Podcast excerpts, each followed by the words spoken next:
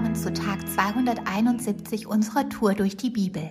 Ich bin Salome und lese uns heute 1. Mose 28, die Verse 10 bis 22. Und Jakob zog aus von Beersheba und ging nach Haran. Und er gelangte an eine Stätte und übernachtete dort, denn die Sonne war schon untergegangen. Und er nahm einen von den Steinen der Stätte und legte ihn an sein Kopfende und legte sich nieder an jener Stätte. Und er träumte, und siehe, eine Leiter war auf die Erde gestellt, und ihre Spitze berührte den Himmel. Und siehe, Engel Gottes stiegen darauf auf und nieder. Und siehe, der Herr stand über ihr und sprach, Ich bin der Herr, der Gott deines Vaters Abraham und der Gott Isaaks. Das Land, auf dem du liegst, dir will ich es geben und deiner Nachkommenschaft. Und deine Nachkommenschaft soll wie der Staub der Erde werden, und du wirst dich ausbreiten nach Westen und nach Osten und nach Norden und nach Süden hin.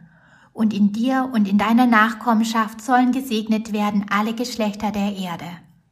Und siehe, ich bin mit dir, und ich will dich behüten überall, wohin du gehst, und dich in dieses Land zurückbringen. Denn ich werde dich nicht verlassen, bis ich getan habe, was ich zu dir geredet habe. Da erwachte Jakob aus seinem Schlaf und sagte, Fürwahr, der Herr ist an dieser Stätte, und ich habe es nicht erkannt. Und er fürchtete sich und sagte, wie furchtbar ist diese Stätte, dies ist nichts anderes als das Haus Gottes und dies die Pforte des Himmels. Und Jakob stand früh am Morgen auf, nahm den Stein, den er an sein Kopfende gelegt hatte, und stellte ihn auf als Gedenkstein und goss Öl auf seine Spitze. Und er gab dieser Stätte den Namen Bethel. Im Anfang jedoch war Luz der Name der Stadt. Und Jakob legte ein Gelübde ab und sagte, wenn Gott mit mir ist und mich behütet auf diesem Weg, den ich gehe, und mir Brot zu essen und Kleidung anzuziehen gibt, und ich in Frieden zurückkehre zum Haus meines Vaters, dann soll der Herr mein Gott sein. Und dieser Stein, den ich als Gedenkstein aufgestellt habe, soll ein Haus Gottes werden. Und alles, was du mir gegeben hast, werde ich dir treu verzehnten. Ja, Jakob ist auf der Reise zu seinen Verwandten nach Haran. Erstens aus Angst, dass sein Bruder ihn wegen des Betrugs umbringt. Und zweitens, um eine Frau aus seiner Sippe zu finden. Geografisch gesehen kommt er an diesem Tag ziemlich weit, vermutlich weil ihn die Angst treibt. Dann, allein an einem steinigen Ort, inmitten der langen Reise schläft er ein, sieht im Traum eine Leiter vom Himmel bis zur Erde, auf der Engel auf und niedersteigen und hört Gott zu ihm sprechen. Jesus greift diesen Traum auf, als er in einem ersten Gespräch mit Nathanael ist. Er sagt zu ihm und seinen ersten Jüngern, Ihr werdet den Himmel geöffnet sehen und die Engel Gottes auf und niedersteigen auf den Sohn des Menschen. Das ist so wow, finde ich.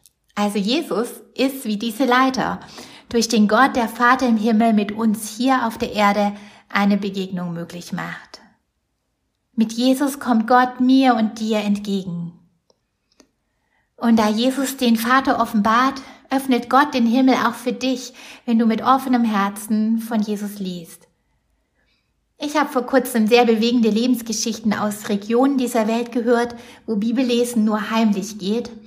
Und ich bin neu ermutigt, seine Worte an mein Herz zu lassen und die Freiheit zu nutzen, solange sie noch da ist.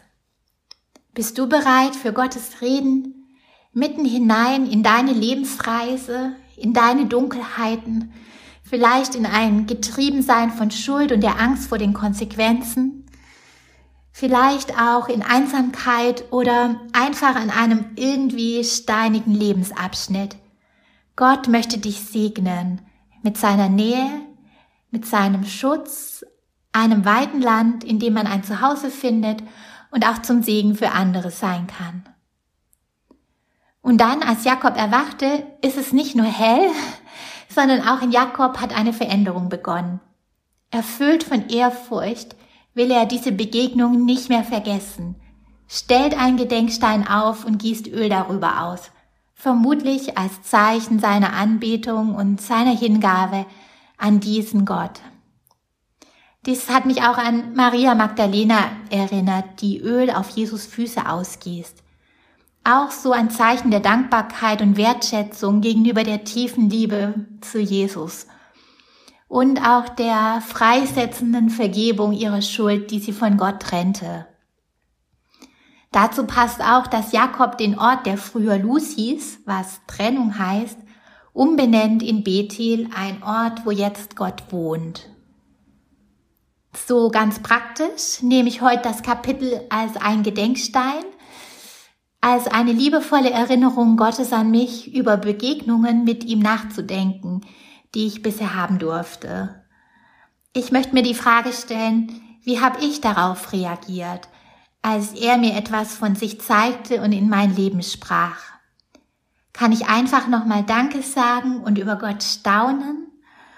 Und wo gibt es noch Offenes, wo ich noch nicht reagiert habe, was ich heute umsetzen könnte? Und wenn deine erste Begegnung mit Gott noch vor dir liegt, sei einfach neugierig. Gott liebt es, sich dir zu zeigen, mit dir zu sprechen, dich herauszufordern und dich reich zu beschenken. Heute ist ein guter Tag für einen guten Tag.